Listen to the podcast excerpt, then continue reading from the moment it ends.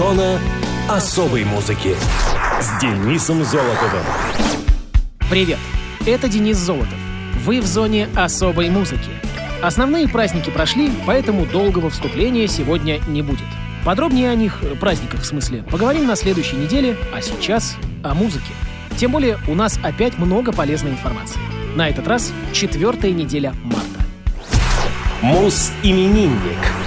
23 марта 1968 года родился Деймон Албан, британский музыкант, известный как фронтмен группы Blur, а также как основоположник и один из основных участников проектов Gorillaz и The Good, The Bad and The Queen. Деймон Алберн родился в Лейтонстоуне, Восточный Лондон, в богемной семье. Мать Деймона, Хезл Алберн, родом из графства Линкольн. Она работала декоратором сцены в лондонском театре Royal Stratford East. Отец, Кит Алберн, родился в графстве Ноттингем. Он занимался дизайном мебели. Родители Деймона увлекались культурой хиппи.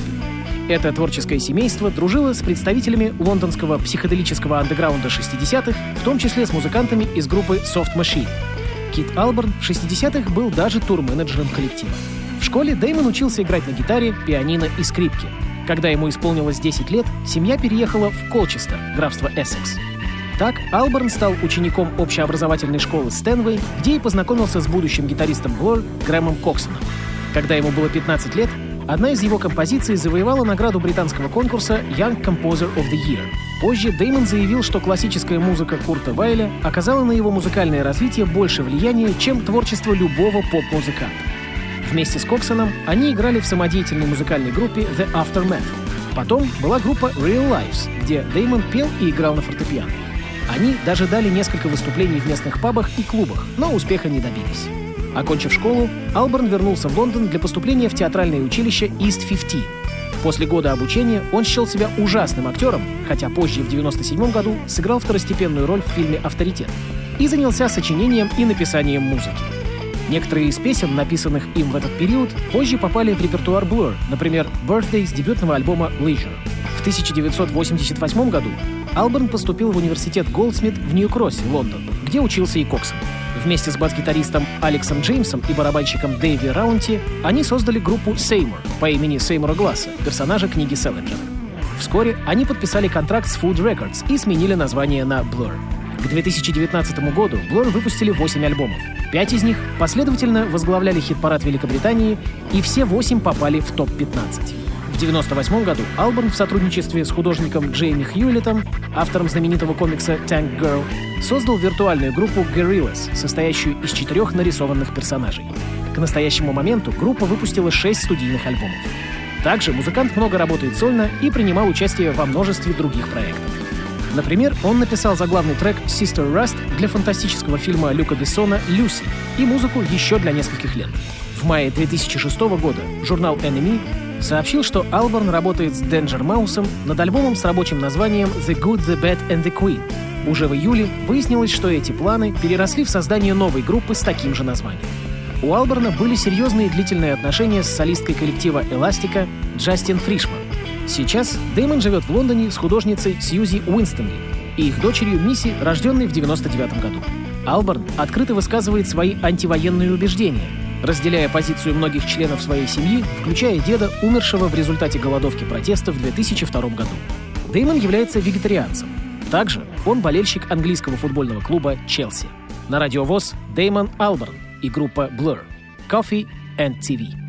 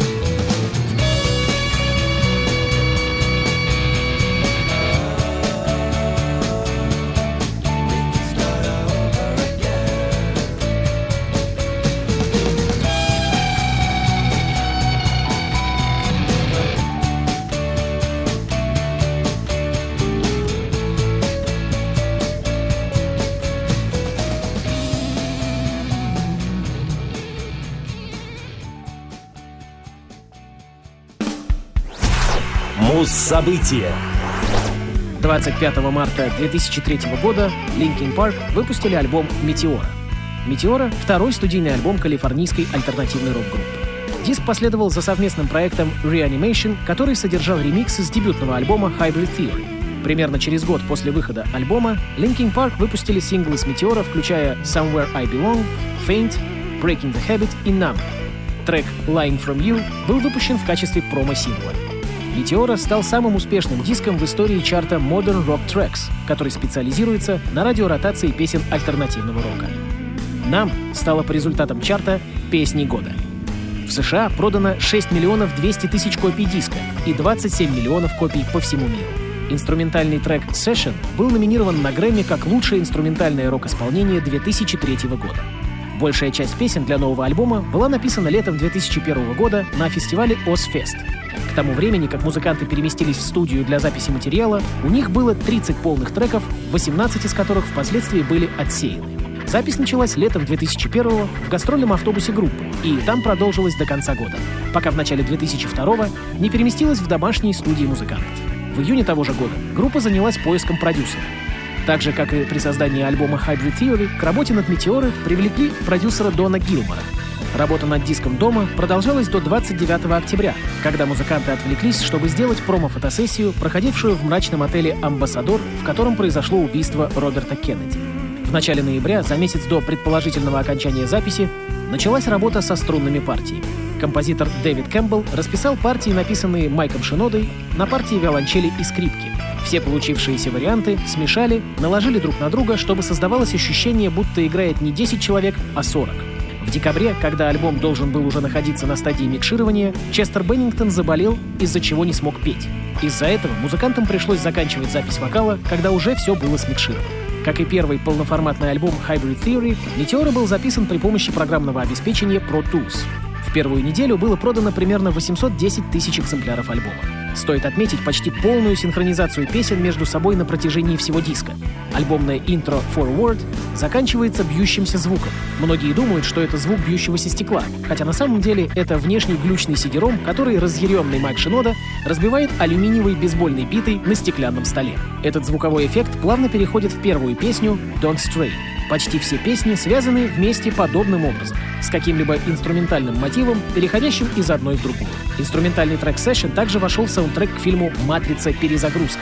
Помимо стандартного издания альбома, выходила специальная версия, включавшая документальный DVD создания «Метеора». Туровое издание представляло собой набор из двух дисков. На втором формата видео-CD были размещены видео на песни «Somewhere I Belong», «Faint», «Numb» и «Breaking the Habit». Ее мы и ставим в эфир. Linkin Park. Breaking the Habit. Кстати, я хочу напомнить про YouTube-версию передачи, в новом выпуске которой героем был как раз вокалист коллектива Честер Беннингтон.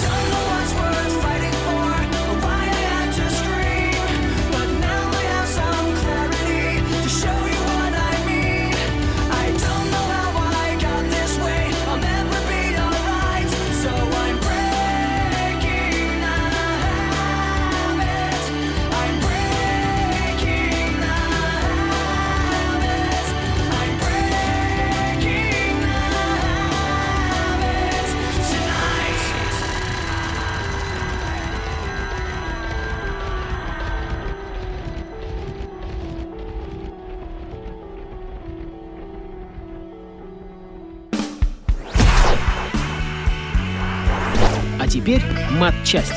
И сегодня говорим не об инструментах. Наоборот, я хочу сделать серию выпусков, посвященную описанию процесса звукозаписи, а также сведения и мастеринга. Начнем с азов, непосредственно с записи звука в самых различных его проявлениях. Вообще звукозапись — это процесс записи различных звуковых сигналов, а ее результатом является фонограмма.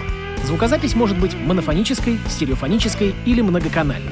Самая старая из известных записей была сделана 9 апреля 1860 года парижским изобретателем Эдуардом Леоном Скоттом де Мартенвилем с помощью устройства, называемого фоноавтограф. Это 10-секундная запись, на которой сам изобретатель напевает фрагмент из народной французской песни «Лунный свет», которая была найдена в Парижском архиве в 2008 году. В зависимости от сохранения выделяют два основных вида записи звуков — аналоговый и цифровой. В этом выпуске поговорим о первом — Аналоговую звукозапись также подразделяют на механическую, электромеханическую, оптическую или фотографическую, а также магнитную. В первом случае записываемый звук воздействовал через рупор на мембрану, жестко связанную с резцом.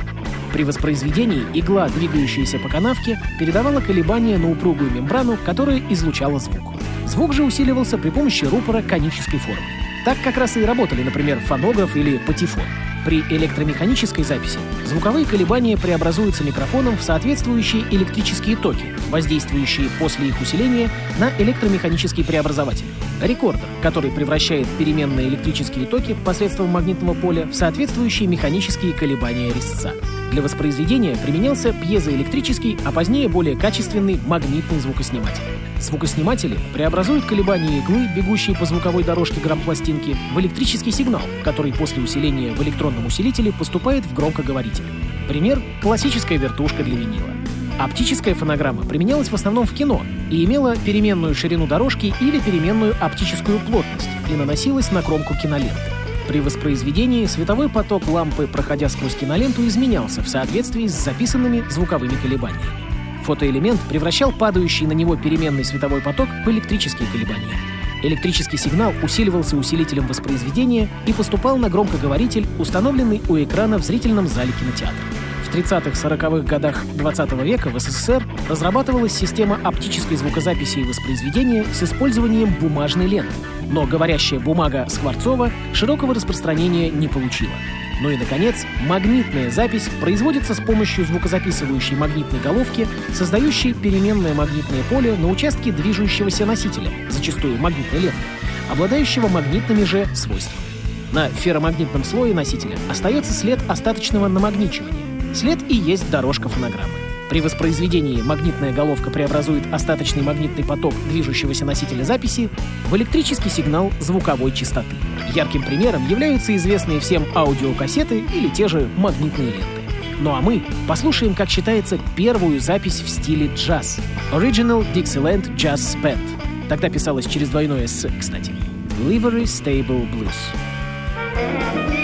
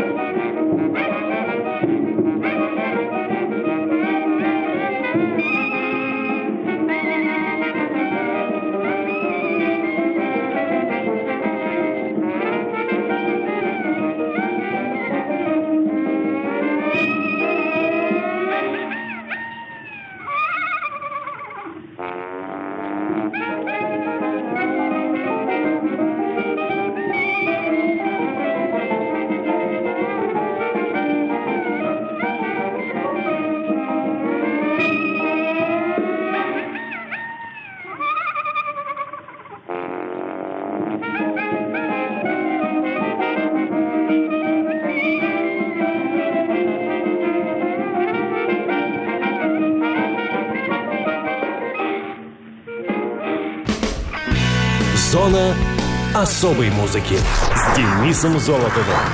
Хочешь услышать о своем любимом исполнителе? Записывай адрес зона дефис музона собака яндекс.ру. А на сегодня все. Пока.